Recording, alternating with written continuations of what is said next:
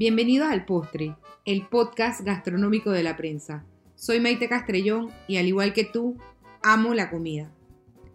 Hace poco visité un lugar donde el postre no es pecado y tampoco lo salado. ¿eh? Visité Nicolina Sal y Dulce en Calle Belén, San Francisco.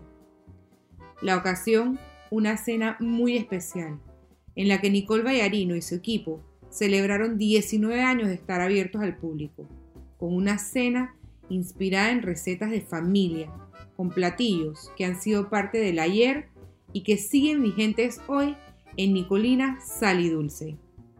Hola Nicole, ¿cómo estás? Bien, gracias. Bienvenida al Postre, el podcast gastronómico de la prensa. Gracias a ti por la invitación. Cuéntame una cosa, ¿cuánto tiempo tiene Nicolina? 19 años ya.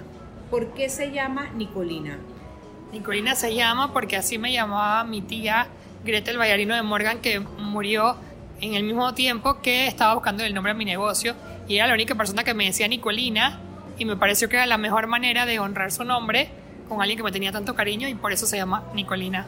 Y no es solo Nicolina, es Nicolina Sal y dulce. porque se pueden encontrar de las dos cosas aquí. Obviamente. Nicole, a los oyentes debo contarles que acabo de degustar un menú de tus bestsellers. ¿En qué te inspiraste para crear cada uno de esos platos?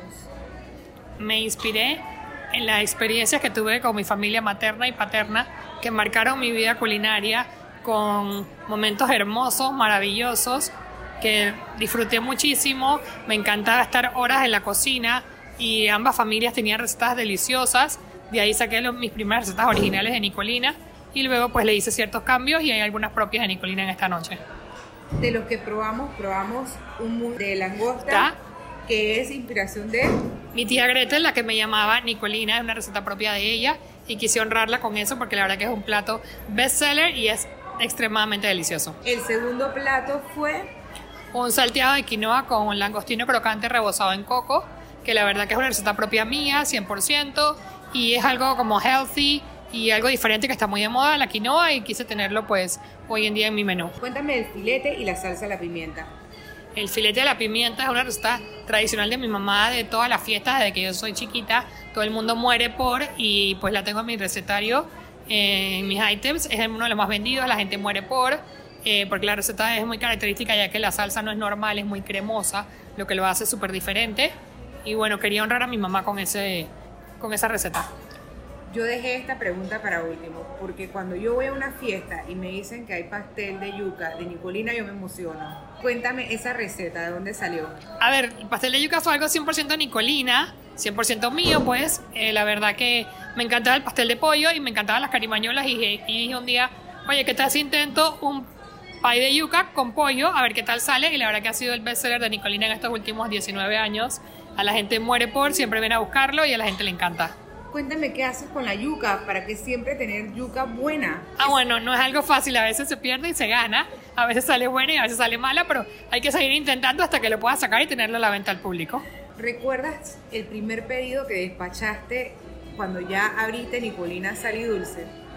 Sí recuerdo mi primer pedido, no fue precisamente cuando ya había escogido el nombre, pero recuerdo que fue una amiga de mi hermana que le encantaba comer en casa y me dice, oye, ¿por qué no me traes comida a mi oficina y me la vendes? Y yo me eché a reír, pero a la vez lo intenté y la verdad que todo el mundo quedó tan encantado. Me acuerdo que era una lasaña de pollo y un mousse de chocolate que era una delicia y sigue siéndolo. Y la verdad que todo el mundo le gustó y yo decidí seguir innovando por ese campo que era lo que realmente me gustaba. Un antojo dulce de Nicolina. Una barra de chocolate que no sea de Nicolina. Y si alguien viene a Nicolina y te dice, quiero lo más rico, ¿tienes algún favorito? Los alfajores es algo de los- mis favoritos. Y uno salado, Uno salado. Vamos a decir que el pastel de yuca, pues, me encanta. delicioso. ¿Cuántas personas trabajan contigo? 20 y algo en una de mis empresas y tengo otra empresa en Panamá Pacífico donde también tengo veintitantas personas trabajando para mí. Al final son como 50 colaboradores en total. Debe ser una satisfacción muy grande. Sí, ayudas a un montón de familias, haces mucha gente feliz y ellos me hacen inmensamente feliz y llenan mi vida, parte de mi vida. ¿Tu especia favorita? No hay una especie, diría que el ajo es mi ingrediente favorito. Un aroma. Albahaca, ¿Tu plato favorito para comer? pasta, en Algo que no te gusta comer. quinoa, un momento gratificante, Nico? Mis clientes felices, ver a la gente feliz con un dulce, con un buen pedido, la sonrisa en la gente, es lo que te inspira a cocinar cada día, ver a la gente feliz. Un sueño por cumplir. Me dejaste sin palabras porque no tengo un sueño planeado. Creo que vivir cada día intensamente es lo más gratificante que la vida te puede dar. Seguir honrando a Dios porque me ha regalado muchos años, rodeada de gente maravillosa. Mi familia, mis amigos son lo mejor. Para mí esta entrevista es muy emotiva porque tengo toda la vida de conocerte. Y Nicole tiene un sidekick que la ha acompañado toda la vida. En una palabra, defíneme a María. Mi garra. Nicole, y aparte de nosotros, de este podcast, ¿cuál es tu postre favorito? Mi postre favorito. El mousse de chocolate de la señora Antonia, que no lo hice para esta cena, pero es uno de mis postres favoritos. Gracias por acompañarme. Gracias a ti por la invitación.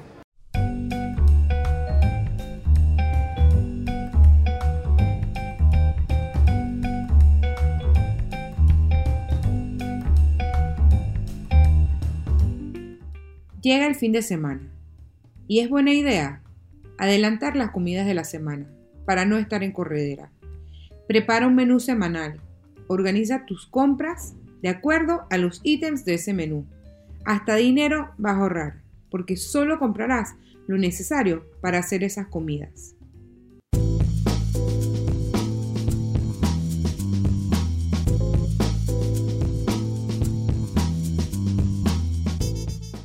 En alamesa.pa hay recetas que puedes preparar y congelar para disfrutar otro día. Para un desayuno, almuerzo o cena, puedes preparar huevos horneados a la mexicana. Quedan riquísimos.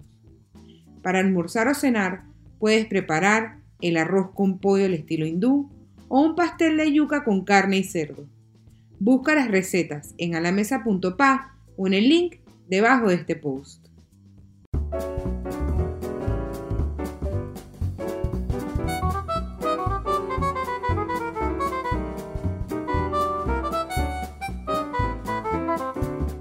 Esto fue todo en esta entrega del postre. Esperamos que nos escuchen el próximo viernes, con una nueva edición de este podcast, donde lo dulce no es pecado. El postre es una producción de la Unidad de Contenido Digital de la Prensa. Presentó Maite Castrellón. Producción y edición Miguel López. Música Kevin MacLeod.